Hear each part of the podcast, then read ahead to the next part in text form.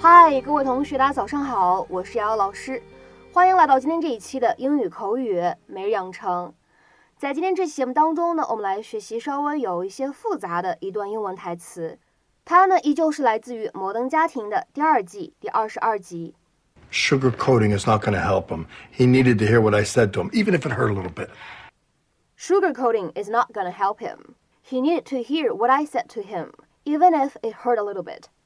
说话委婉不会帮到他任何的，他需要听从我的建议，即使我的话可能有点刺耳。Sugarcoating is not going to help him. He needed to hear what I said to him, even if it hurt a little bit. Sugarcoating is not gonna help him. He needed to hear what I said to him, even if it hurt a little bit. 这段英文台词当中呢，它的发音技巧比较多，所以各位同学呢跟我一起来看一下。首先，第一个单词 sugar coating，这个当中的字母 t 呢，它明显是一个美式发音当中特有的闪音 flap t。所以呢，在美式英语当中，这个单词我们读成 sugar coating，sugar coating。再来往后面看，not gonna 出现在一起呢，有明显的失去爆破的现象，not gonna，not gonna。然后呢，下一个有一点复杂，help him. 出现在一起呢，可以做一个击穿，这里的这个字母 h，它呢感觉好像没有读出来一样，我们呢可以读成 help him，help him。再来往后面看，needed to. 出现在一起呢，有一个失去爆破的现象，needed to，needed to。What I 出现在一起可以做连读，然后呢，在美式发音当中，这里的字母 t 明显是一个闪音的处理，所以呢，我们读成 what I，what I。而 said 和 to 出现在一起呢，有一个失去爆破的现象，我们读成 said to，said to。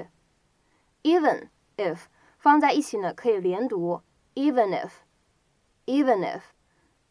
再来往后面看，it hurt a 这样的三个单词呢出现在一起，前两者呢可以有不完全爆破，而后两者呢可以做连读。我们呢可以读成是 it hurt，it hurt。好，再来看一下整句话当中倒数第二个单词 little，little。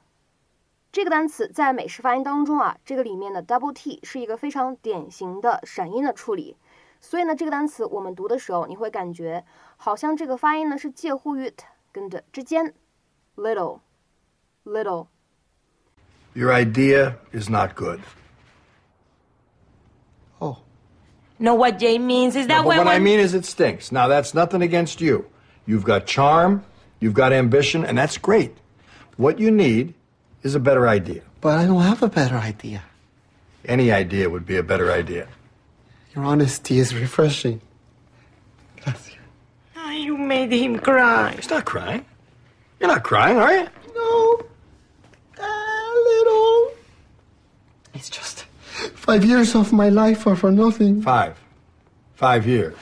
Ay, Guillermo, I'm sorry. Why don't you stay for lunch and, and we can all brainstorm your next idea? Really? Thank you, Gloria. I go put Stella in the car. I don't want to ruin any more of your beautiful things. Mm. Gracias. Why were you so tough with him? He's very sensitive. Did you think that was a good idea? Of course not. But I'm nice and I put on the sugar jacket. Sugarcoating is not going to help him. He needed to hear what I said to him, even if it hurt a little bit. He's going to thank me one day. Ay, Guillermo! Now I have to apologize. Accept it. Not to you. 在今天这期节目当中呢，我们重点来学习这样一个单词 sugarcoat。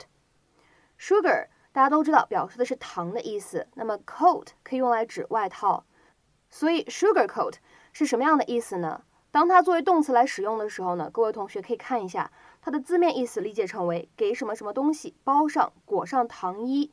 那么这样一个动词，它的引申意味是什么呢？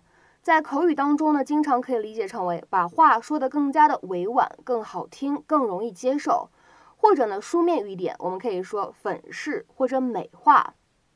Say, explain, or present something in a manner that is easier to accept, understand, cope with, or endure。在口语当中呢，我们也可以说 sugarcoat the pill，也是一个近似的表达。sugarcoat the pill，sugarcoat the pill。药丸本来是很苦的，但是呢，糖一包上以后呢，就变成甜的了，所以是非常有意思的一个表达。 那么下面呢，请各位同学跟我一起来看一下这样的一些例句。第一个，Don't sugarcoat it, just tell me the truth。别委婉了，别兜圈子了，就直接告诉我真相吧。Don't sugarcoat it, just tell me the truth。再比如说第二个例子，My grandmother never sugarcoats her criticisms。If she thought you had messed up, she would tell you exactly what she thought。我奶奶批评人的时候，从来都是怎么想怎么说， 从来不会委婉，一点都不会委婉。My grandmother never sugarcoats her criticisms. If she thought you had messed up, she would tell you exactly what she thought.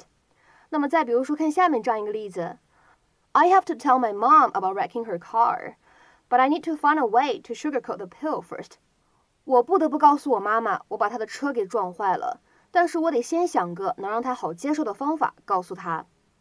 I have to tell my mom about wrecking her car, but I need to find a way to sugarcoat the pill first. 当然了，在口语当中呢，你还可以使用这样一个动词 sugarcoat，它所相对应的过去分词叫做 sugarcoated。sugarcoated。比如说，各位同学呢，可以看一下下面的这样一个例子：Stop giving me sugar-coated responses.